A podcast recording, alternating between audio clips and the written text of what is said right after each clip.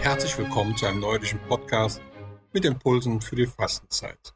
Diesmal für Sonntag, den 28. März. Sie hören Diakon Guido Hagedorn. Und dieser Sonntag ist nicht ein Sonntag, sondern ein besonderer Sonntag. Es ist der Palmsonntag, der Beginn der Karwoche. Und deshalb beschäftigt sich auch unser heutiger Text mit diesem Palmsonntag.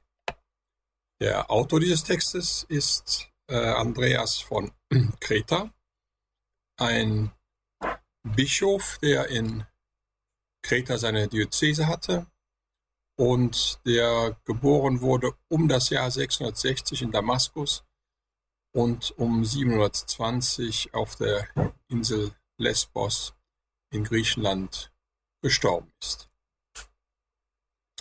Er war jemand, der in diesen turbulenten Zeiten für den östlichen Mittelmeerraum, denn in dieser Zeit haben die Araber ähm, Nord, große Teile Nordafrikas und auch äh, Palästina und Syrien erobert, das heißt die Christen dort verdrängt und diese neue Religion, den Islam, dort zur Geltung gebracht. In dieser Zeit war er Bischof im, in Kreta und hat manche Texte verfasst, einige Texte, die auch noch heute erhalten sind. Und einer davon ist eine Rede über die Palmzweige.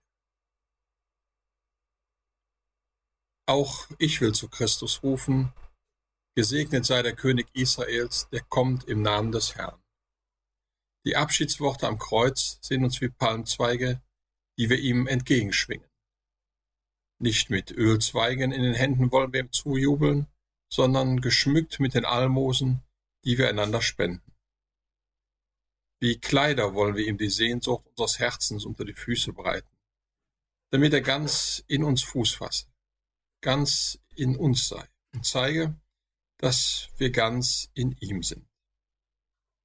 Zion wollen wir mit dem Propheten zurufen, Fürchte dich nicht, Tochter Zion, siehe, dein König kommt zu dir.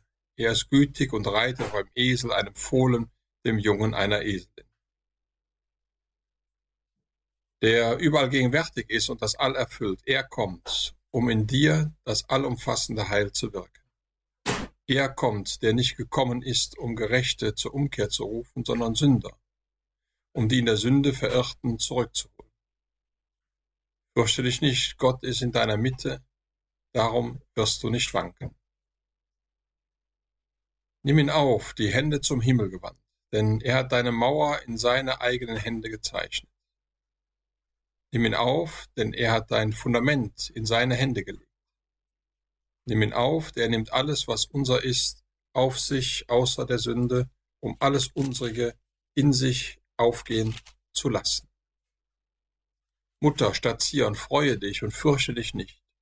Feiere deine Feste. Wegen seines Erbarmens preise ihn, der in dir zu uns gekommen ist. Aber auch du, Tochter Jerusalem, freue dich sehr, singe und tanze. Auf, werde Licht.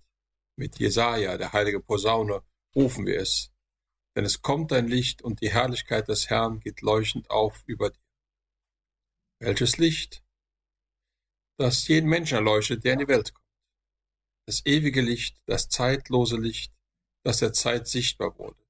Das Licht, das im Fleisch erschienen, aber von Natur aus verborgen.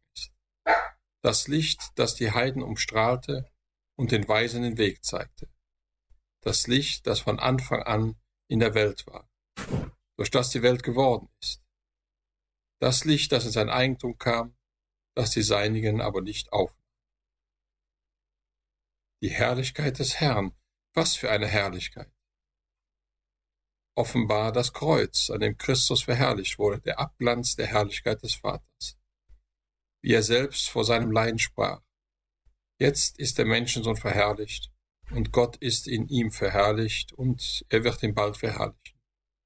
Damit meinte er seine Erhöhung am Kreuz Herrlichkeit. Das Kreuz ist ja die Herrlichkeit Christi, seine Erhöhung. Denn er sagt, wenn ich von der Erde erhöht bin, werde ich alle zu mir ziehen. Soweit Andreas von Kreta. Und ich lade natürlich alle ein, soweit Ihnen das möglich ist, heute in die Kirche zu gehen, sich diesen Palmsonntag als Beginn der Karwoche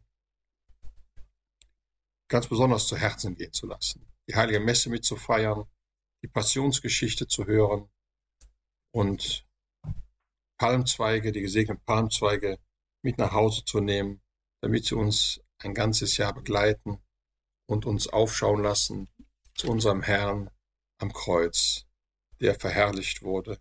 Ah. Zum Schluss wieder ein kleines Gebet.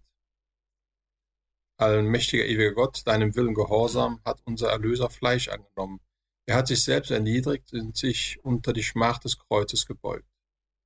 Hilf uns, dass wir ihm auf dem Weg des Leidens nachfolgen und an seiner Auferstehung Anteil erlangen. Darum bitten wir durch ihn, Jesus Christus, unseren Herrn. Amen.